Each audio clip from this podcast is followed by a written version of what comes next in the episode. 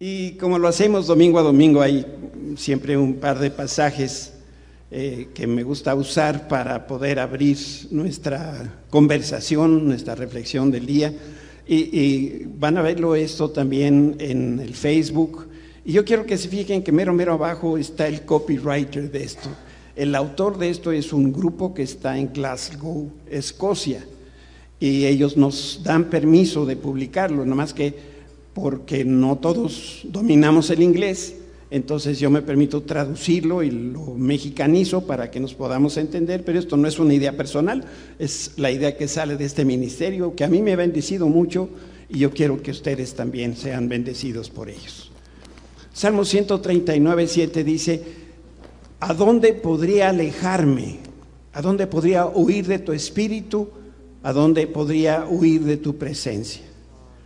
Y Éxodo 33, 14 dice, el Señor le respondió, yo mismo iré contigo, Moisés, y te daré descanso, todo te saldrá bien.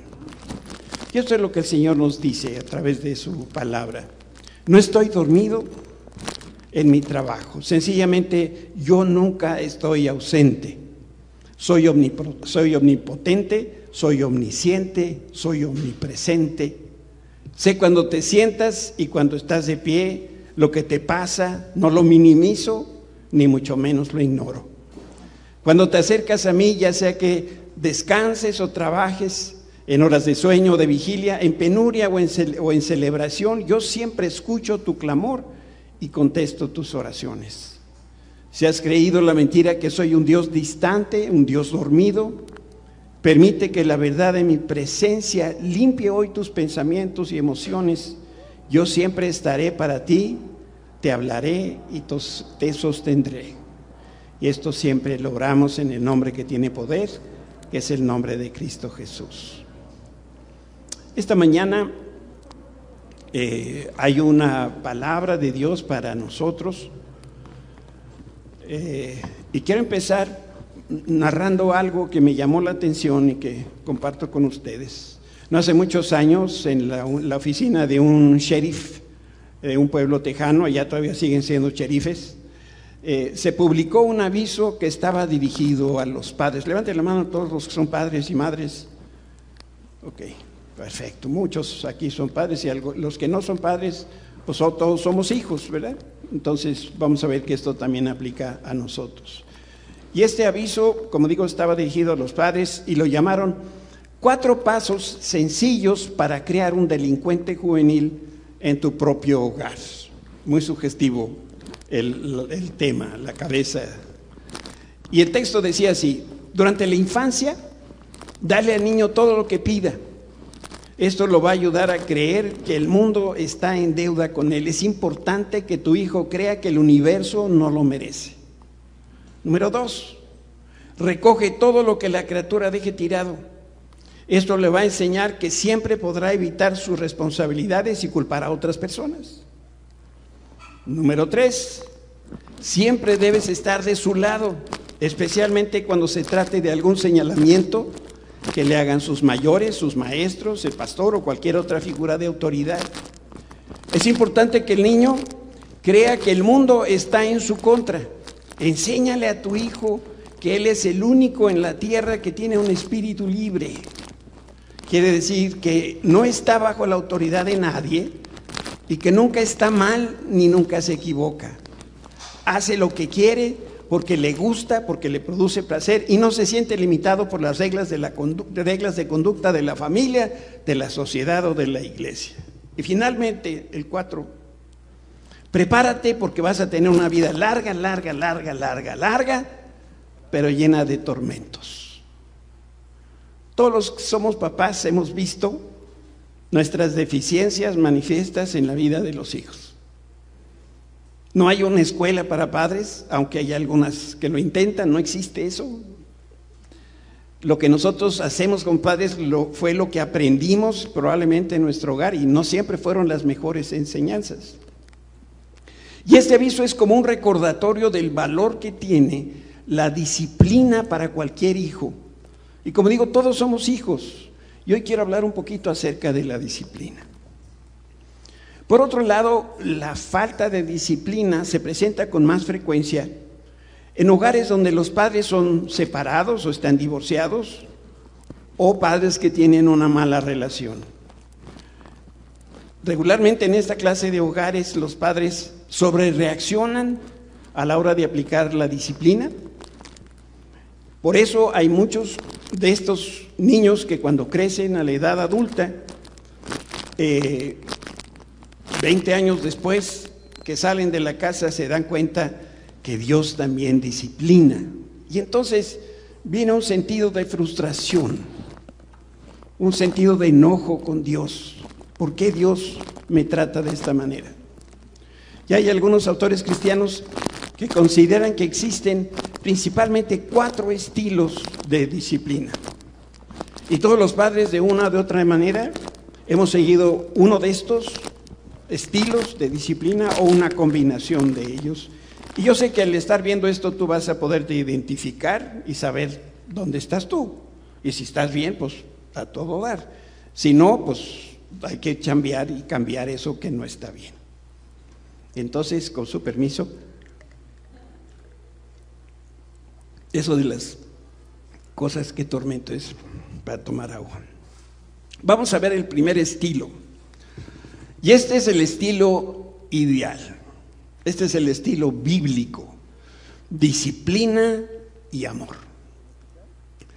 La disciplina se debe aplicar cuando se ha establecido una relación amorosa entre un padre y un hijo. Esto es clave.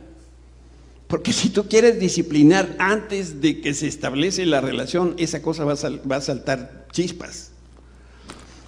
En esta clase de relación, el padre ofrece ánimo y amor en un marco de límites, de normas, de obligaciones, de responsabilidades. La idea es esa, amor con disciplina. Y entonces el padre explica con paciencia y con claridad lo que está esperando de su hijo. Muchas veces reaccionamos hacia una conducta de los hijos, pero nunca les hemos dicho que eso está mal. Claro, cuando lo hacen, entonces nosotros nos enojamos, salta el carácter y niño dice, pues, ¿qué hice? No hay una conciencia porque no le fue explicado. Entonces, la relación de disciplina y amor funciona adecuadamente cuando esto se puede hacer de una manera balanceada. Y entonces es importante que el padre demuestre su amor y exprese ese deseo de ayudar a su hijo a crecer en todos los ámbitos, que sea capaz de, crecer sano, capaz y también que sea responsable. Desde mi punto de vista, hay muy pocas personas que reciben esta clase de educación, esta clase de crianza en el hogar. Regularmente nos vamos de los dos extremos del péndulo. Reciben disciplina o reciben amor, pero hacer las dos cosas juntas cuesta mucho trabajo. Y cuando no sucede esto, nosotros tenemos una serie de explicaciones que a veces más bien son excusas para no disciplinar a los hijos. Y la razón número uno para no disciplinar a los hijos son las presiones que tenemos en el hogar y también las adversidades que enfrentan los matrimonios, especialmente aquellos matrimonios que tienen problemas. Y quiero aquí llamar un poco a tu atención que es imposible disciplinar a los hijos cuando los padres están agarrados del chongo. Hay que reconocer que hay papás que de pronto, de, vez en mil años se agarran del chongo. Yo creo que eso está, está saludable, ¿no? Y si no te has agarrado del chongo regular con este, este mes con tu esposa, agárrate hoy en la tarde. Y entonces ya libraste la, la, cuota del mes. Pero si vives todo el tiempo de esta manera, eh, es imposible hacer una sana crianza. Eh, la relación entre los padres, cuando, cuando es mala, entonces va a interferir en todo, en especial en lo que tiene que ver con satisfacer las necesidades esenciales de los hijos y todo lo que es relativo a la crianza. Las personas, perdón, las presiones financieras, y eso lo que me quiero referir es cuando hay faltante, cuando nosotros vivimos bajo presupuesto, Entonces obligan a muchas mamás a dejar el hogar para trabajar y también ayudar a sostener la casa. Cuando esto se tiene que hacer, adelante, qué bueno que se pueda hacer. Pero hay que cuidar que el tiempo que los padres están con los hijos, en términos generales, es insuficiente en cantidad y muy pobre en su calidad. Entonces, si hay que escoger entre la buena crianza o tener una mejor forma de vida, mi recomendación vale más una mejor crianza porque eso va a tener efectos duraderos para toda la vida de tus hijos. Las razones detrás de la ausencia física de los padres es muy variada, como los matrimonios también son muy variadas. Y regularmente eh, giran alrededor del trabajo, los estudios, las actividades sociales y hoy pues ya somos más modernos, el gym y también las responsabilidades propias del ministerio. El ministerio no se salva, los pastores que, admiramos también son papás y son esposos y son hijos. Y muchas veces por darle eh, importancia y atender el ministerio, descuidan a los hijos. Y entonces no estamos exentos ninguno de, nosotros para poder hacer lo que el Señor demanda en términos de la paternidad.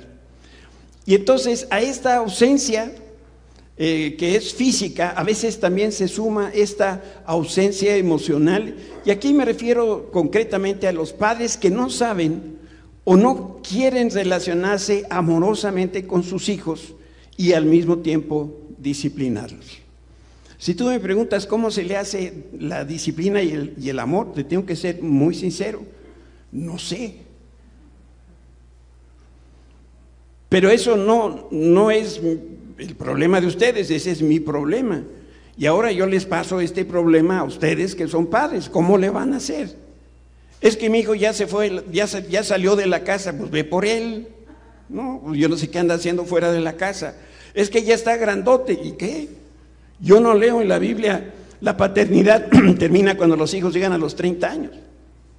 los que somos padres nos morimos siendo padres.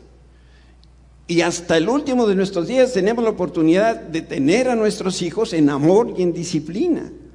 Y esta aplicación de la disciplina en el hogar, en el mejor de los casos, en tu casa y en la mía, es errática.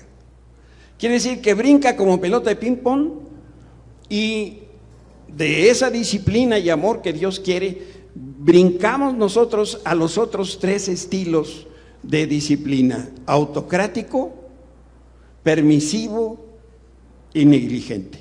Y voy a explicar muy brevemente cada uno de ellos. Sí, sí, me estoy haciendo entender. Mueven la cabeza porque con las cosas que traen en la boca no sé si ya se durmieron o no. Les voy a decir para lo único que sí sirve el cubrebocas. Puedes bostezar y nadie se da cuenta. O sea que si está aburrido esto y quieres bostezar, bosteza que no me voy a dar cuenta, ¿no? Pero vamos con la segunda. Y este es el estilo autocrático. Mira, cualquiera que tuvo esa sana costumbre de trompearse en la escuela, y conozco a alguien que está aquí presente, y no voy a decir su nombre, que se trompeaba en la escuela y luego en el trabajo y muchas, uno lo ve así y, pareciera una persona así muy, ¿no? Es abogado. Y está, está casado con Patti Acevedo. Las personas broncas, ¿no? Eh, eh, que nos peleábamos a cada rato de plano de trombón, a trompones ahí en la escuela, conocemos de primera mano lo que es la disciplina autocrática porque se, caracteriza, se caracteriza por lo siguiente. Es un diálogo breve con la autoridad y abundancia de gritos y sombrerazos. Cuando tú no puedes comunicarte o la comunicación con tus hijos es breve y siempre acaba en, sombrerazos y gritos, probablemente caes en esta categoría de disciplina autocrática. Eh, por ejemplo, ¿no? el hijo le pregunta a la mamá, el hijo está argumentando, perdón. Y la mamá le dice, ¿por qué lo hiciste? ¿Por qué te agarraste a trompones? Y entonces el hijo, mamá, yo no tuve la culpa. Realmente fue el otro el que empezó todo esto. Yo lo único que hice fue defenderme. ¿Por qué me castigas? Y entonces cuando, cuando llegan a esta parte, lo único que la mamá le dice es, ¿quién se cae y te vas a tu habitación? Porque yo lo digo. Un discurso breve que termina en chanclazo, en cinturonazo. Ese es el estilo autocrático. Yo en la chamba tuve un jefe autocrático. Y, él tenía una frase que repetía, por supuesto, a todos los que estábamos abajo de él. Y él decía, en esta empresa hay tres maneras de trabajar. La manera correcta, la manera incorrecta y mi manera de trabajar. Dicen los gringos, ¿es mi manera o a la carretera? ¿Qué le dices a tu jefe cuando te dice, aquí la única manera de hacer las cosas es a mi manera? ¿Qué le dices? No hay argumento, no podemos regresar a una conversación. Por eso, ¿qué le respondes cuando tu mamá, y sobre todo cuando los hijos van creciendo, termina ese breve regaño, esa conversación sobre la disciplina con esa frase celebérrima, porque yo digo? Mira, cuando la mamá dice o el papá dice porque yo digo, te voy a decir ¿Cuáles son las opciones que tiene tu hijo? Uno, desaparecer de la escena con la cola entre las patas. Me voy de aquí. Se sube a su recámara. Dos, se retira a su habitación hasta que se le pase el coraje que hace, que hizo, hasta que le baja el susto o, hace un entripado, ¿no? Fenomenal. Eh, acepta estoicamente su derrota, esa es la tercera, o bien el niño o la niña o el joven o el adulto se queda ahí con su mamá y empieza a sollozarle al, hombro. Y esa estrategia a veces logra que al papá se le remuerde la conciencia y entonces hasta pudiera parecer, hasta pudiera cambiar de parecer. Y aquí está el asunto. Si te funciona el puchero ese manipulativo, entonces ya cambiaste de escenario, ya no estás en el estilo número dos, sino que ahora ya pasaste de la disciplina autocrática a la disciplina permisiva. Te ganó el corazón. Si los hijos son como los míos, este, hay algunos ponen cara así como de Hush Poppy, ¿no? se hace, te hace el corazón, no sé qué.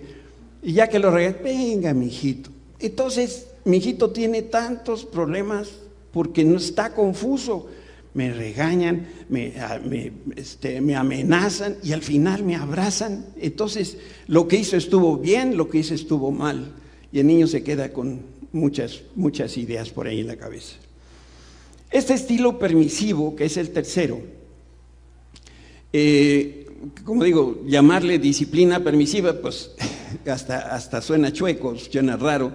Esa es la manera elegante de expresarle al hijo que haga lo que se le dé la gana. Entonces, no fue disciplina con amor, no hubo un diálogo, un, entendimiento, ya lo regañó, le dijo de, de cosas y ahora como ya están hartos los dos de tratar el mismo tema, entonces el papá y la mamá le dice, haz lo que se te dé la gana. Los padres que, crían con este estilo de disciplina, que en realidad, como digo, no es disciplina, generalmente lo hacen porque están ya cansados. Es, siempre es lo mismo. No te levantas cuando suena el despertador. Y entonces, esa era la cantaleta allí en Privada Cariaco. Todos los días. ¿Por cuánto tiempo, hijo? Hasta el día de hoy, dice aquí. Pues, ¿qué le dices? Pues pierde el avión o hazle como quieras porque ya no es posible seguir hablando de esta, de esta misma situación. Entonces, a los hijos, por supuesto, les encanta sentirse libres de hacer lo que quieran, pero tenemos que reconocer que además de ser un acto irresponsable de parte de los padres, es muy peligroso dejar a los hijos sin límites. Efectivamente, haz lo que quieras. Y cuando los padres hacen eso y permiten que sus hijos hagan y deshagan a su antojo, entonces se desarrolla un estilo de disciplina que es negligente y muy descuidado. Y entonces llegamos al estilo negligente. Otra palabra que describe a este estilo de, disciplina es indiferente, flojo, indolente, desganado y apático. Te, te describo aquí un cuadro que creo yo se repite en muchos de nuestros hogares. El papá no está en la casa porque trabaja o porque abandonó sus responsabilidades como cabeza del hogar. O está cansado o está echadito en la cama viendo la tele o jugando con el celular. La mamá es la que trabaja o cuando menos hace dos turnos, uno fuera de la casa y otro dentro de la casa. Esas mujeres valientes generalmente están cansadas físicamente y también están cansadas, cansadas emocionalmente, porque ellas llevan una parte importante de la carga económica, emocional y espiritual de su hogar, porque el esposo no está tomando su lugar de cabeza y de líderes. Y siempre está estresada y lo último que quiere es que después de hacer sus dos turnos de trabajo afuera y dentro del hogar, ahora también tenga que disciplinar a los hijos. Entonces, ¿qué hacen los padres o qué hace la mamá en esta situación?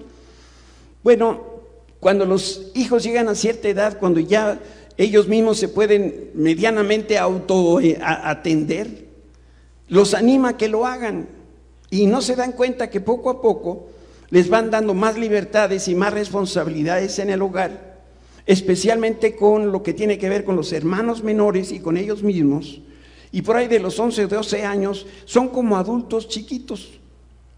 Ellos hacen todo. Si se meten en problemas, ellos tienen que salir de los problemas. Si no cumplieron la tarea o si reprobaron, ellos tienen que ver cómo le hacen para salir de este toradero. ¿A qué horas duermen? Cuando tienen sueño. ¿Qué comen? Por lo que hay en el refri. ¿Quiénes son sus amigos? Pues quién sabe. Y por ahí de primero, segundo y secundaria adquieren otra, otra de estas costumbres que es horrorosa de las deudas. Deben materias en cada grado escolar por donde van pasando. Y llegan a la prepa y todavía siguen debiendo matemáticas 1 y, es, su vida escolar y académica es horroroso. Pobres criaturas, porque ellos crecen silvestres y prácticamente sin disciplina. Y entonces cuando llegan a conocer la disciplina, generalmente es intermitente y extremosa como el péndulo, va de un lado para el otro. Pasan del castigo físico a la libertad irrestricta, todo eso en un microsegundo. Y un buen día se dan cuenta que Dios es un Dios que disciplina a los hijos porque los ama. Y yo quiero ah, proyectar tres pasajes bíblicos ¿Cómo es que Dios ve la disciplina? La primera de estas citas, Hebreos 12:6, dice, pues el Señor disciplina a los que ama, y luego ¿qué dice? ¿Cómo? Y castiga, dice la reina Valera, y azota a todo el que recibe como hijo.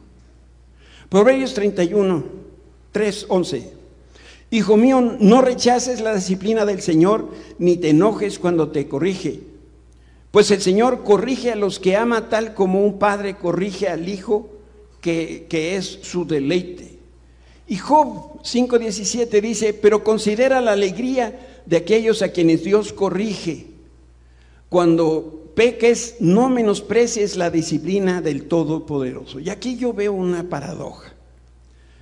A Dios le gusta disciplinar a sus hijos y Él está esperando que sus hijos disfruten de ser disciplinados, pero en la práctica nadie aprecia la disciplina, ni los hijos, ni los papás de los hijos.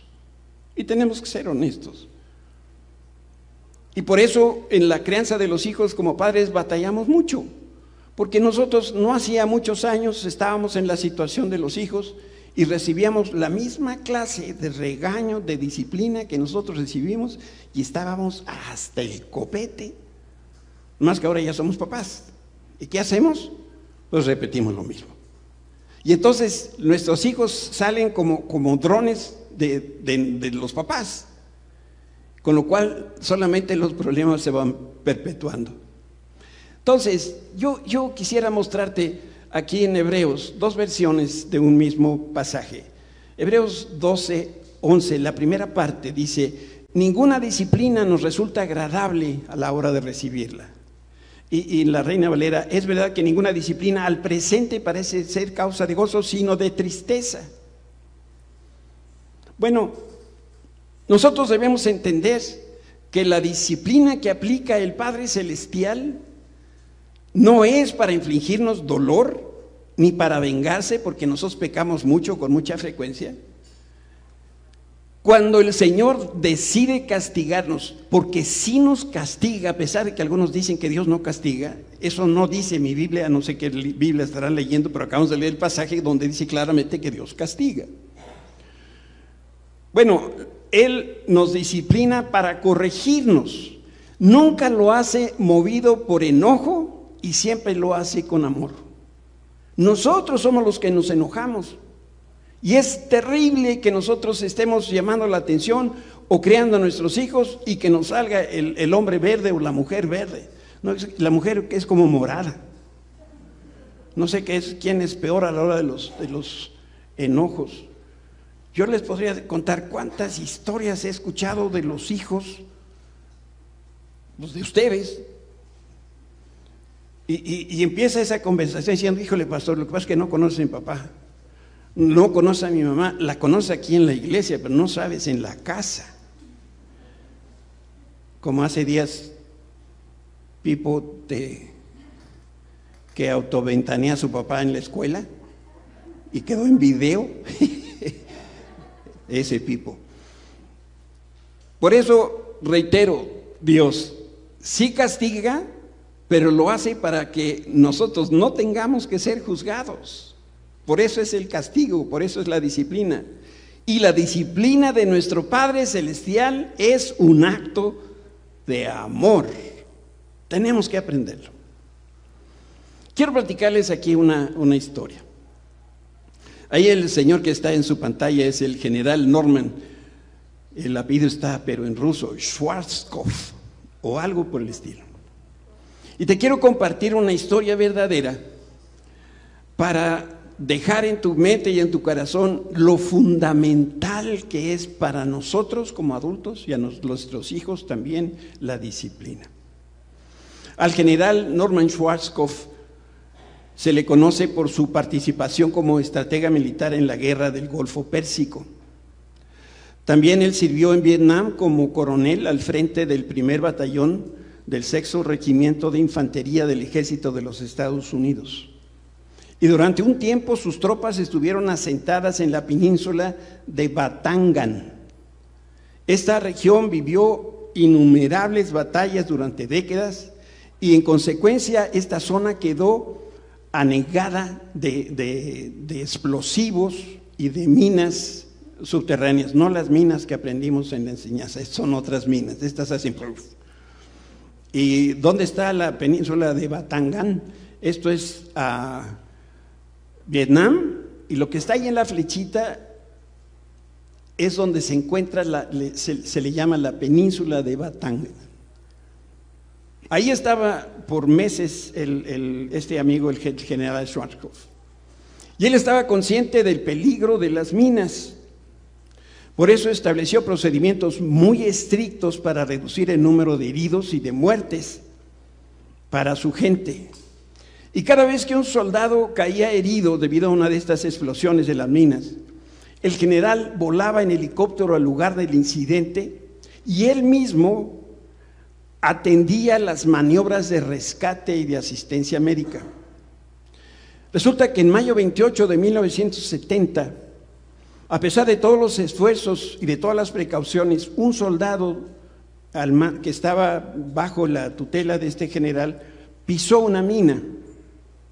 La explosión lo hirió de gravedad y el general una vez más salió en helicóptero para ir a rescatar a ese soldado herido.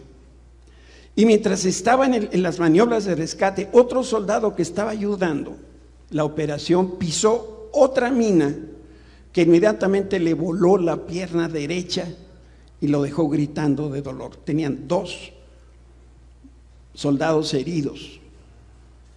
En ese momento el general se dio cuenta que más que un accidente o más que una coincidencia, estaban en medio de un enorme eh, campo minado.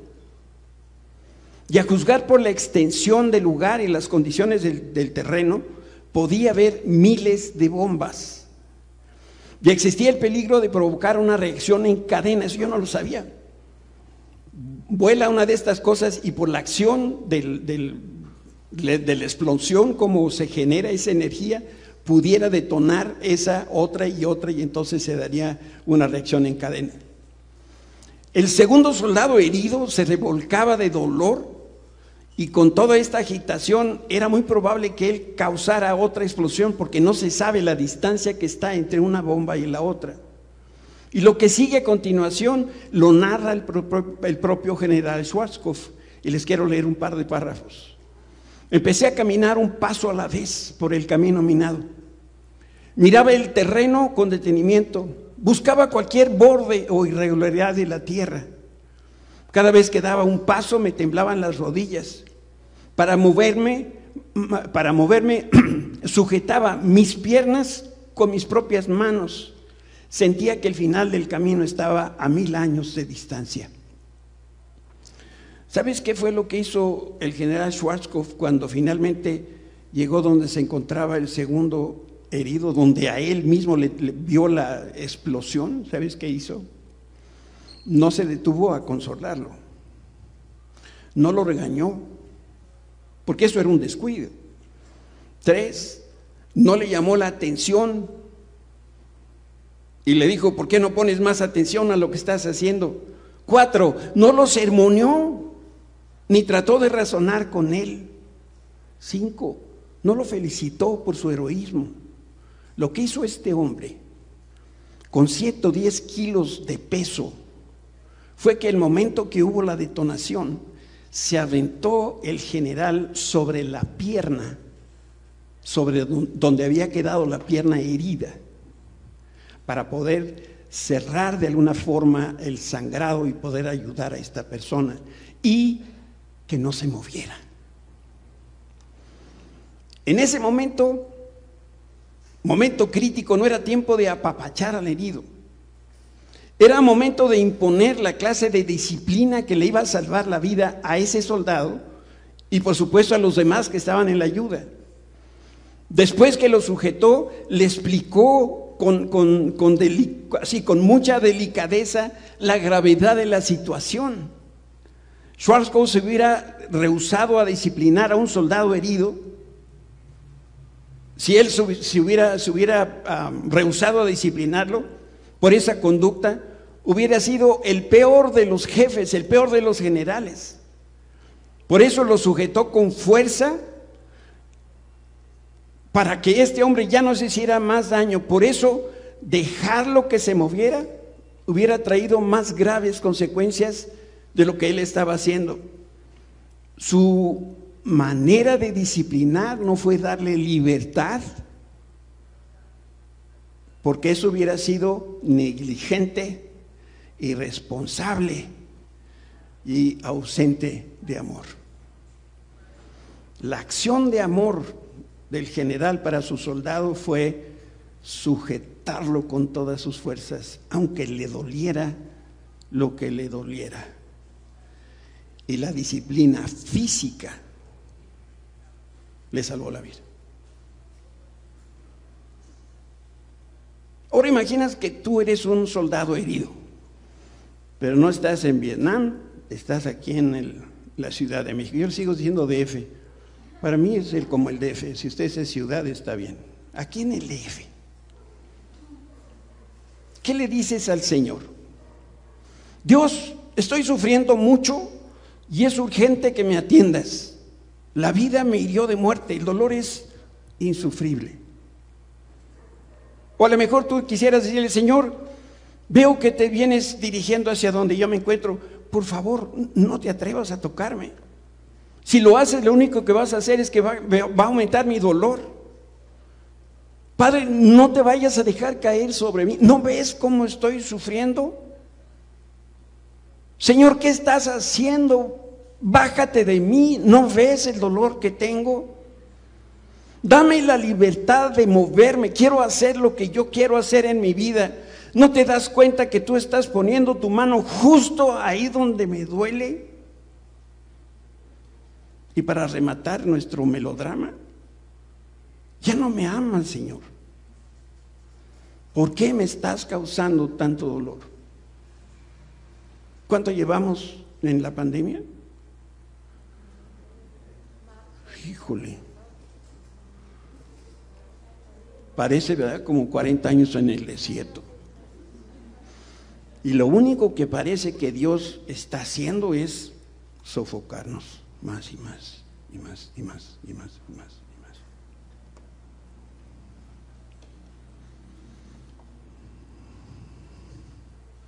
Yo no sé si tú estás pasando por un momento de disciplina del Señor.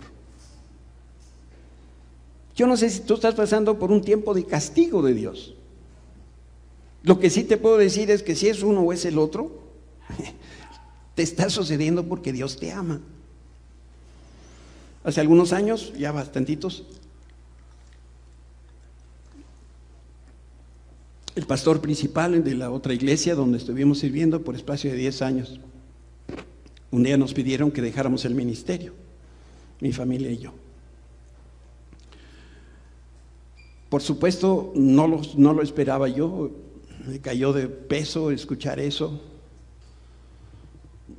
Al día de hoy no lo culpo, él está al frente, él veía algo que yo no alcanzaba a ver. Y pensando que ya no teníamos más opciones de servir al Señor ni de permanecer en la iglesia, yo tomé la decisión de salir de ese lugar.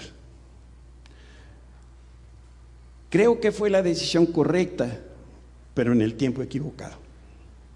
Creo que me adelanté a los hechos y no esperé que el Señor confirmara que ya había llegado el tiempo de salir de la iglesia. Pero en ese tiempo pasaron varias cosas. Mi mayor preocupación eran mis hijos, que ellos fueran a querer dejar el Evangelio, que abandonaran su fe en Jesucristo, porque nos veían a José y a mí cómo sufrimos en ese tiempo de sabernos pastores sin ovejas. El Señor contestó nuestra oración y nuestros dos hijos son pastores. Gracias a Dios por eso. Como humanos, yo me rebelaba ante esta cosa. Señor, si toda mi vida he, he querido servirte, ¿por qué me está pasando esto? Y yo no encontraba esa paz, esa tranquilidad en mi espíritu. Y me moví, fui de un lado para el otro y, este, me busqué otros pastores y busqué otras iglesias. Y cada vez que buscábamos algo, pareciera que las puertas de esa nueva iglesia se cerraban para nosotros y no había lugar para la familia Gómez. ¿A quién recurrí? A mi hermano, pastor. Y este era hermano, hermano de la sangre y pastor. Él ya está con el Señor. Y recuerdo también desde la oficina, tomé el teléfono, él vivía en Monterrey, le platiqué toda la historia. Él era de esos doctores este, regañones.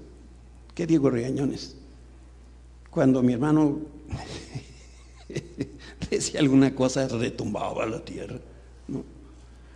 Era su forma de, mostrarnos su amor. Y entonces, ya que me escuchó toda mi, todo el dolor que había en el corazón, me dijo esto. Eso que te está pasando es una muestra de que Dios te ama mucho. Porque eso que te duele mucho viene de la mano de Dios. Te está diciendo que te ama mucho. Y yo le decía, Señor, ya no me ames tanto. Pero después entendí todo. Y efectivamente, porque Dios nos ama tanto, permitió que saliéramos de esa iglesia. Porque Dios ya tenía pensado que nosotros empezáramos esta iglesia. Y si eso no hubiera sucedido, yo no te hubiera conocido. Y tú eres mejor para mí que muchas otras cosas en la vida. Pero tuve que pasar por la disciplina del Señor. Y yo no sé si tú en este momento estás pasando por disciplina o por castigo. Y si de algo sirve mi testimonio, yo lo que te quiero decir es, Dios te está amando. Y lo único que tienes que hacer es déjate amar. No, no pelees, no, no, no te los quieras sacudir a Dios de encima, decir, Señor, quítate de aquí, déjame, déjame llorar, ¿no? Hay aquí algunos que les encanta el drama. Pues no, no, también no es tiempo que te tires al suelo y este y hagas el drama. Es un tiempo de, Dios para nosotros, para que Él nos muestre su amor. Me voy a atrever a preguntar si habrá alguna persona aquí que está pasando por un tiempo difícil, de, que, cree que está en la disciplina del Señor. ¿Sí? No bajes tu mano, yo quisiera orar por ti. Si hubiera alguien más que cree que está en la disciplina de Dios, ¿por qué no te pones de pie ahí en tu lugar?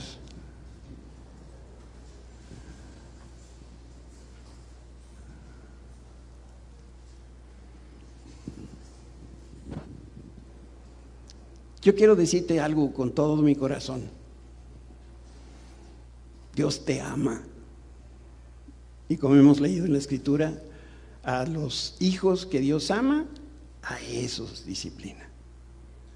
Entonces, siéntate, siéntete muy amado o muy amada de Dios. Y no pelees con Él. Nada más déjate en sus brazos. ¿Quieren cerrar sus ojos para poder orar? Gracias Señor, esta mañana te damos, porque de alguna manera alcanzamos a medio ver tu carácter siempre amoroso por tus hijos. Muchos hemos sentido que en este tiempo de pandemia eh, ha sido como estar en una en un curso de disciplina que ya lleva meses y meses y no parece acabar. Muchos han perdido sus empleos, o les han reducido sus ingresos. Muchos se han enfermado y siguen enfermos. Muchos han perdido familia. Pero lo más duro de todo esto es que no entendemos por qué tú estás haciendo lo que estás haciendo. Señor, te queremos decir, decir desde el fondo de nuestro corazón, tú estás en lo correcto. Tus planes son perfectos, tus planes van a tiempo. Nada, es, nada escapa de ti, Señor. Aún esta pandemia tiene que sujetarse a tu voluntad y a tu deseo. Señor, no queremos que nos disciplines más, pero hoy entendemos un poco mejor que esto que tú estás haciendo en nuestra vida es por amor, porque nos estás dando una oportunidad más para cambiar porque hay muchas cosas más que tú tienes para nosotros y que las deseas ver cumplidas en nuestra vida. En el nombre de Cristo Jesús. Amén. Amén.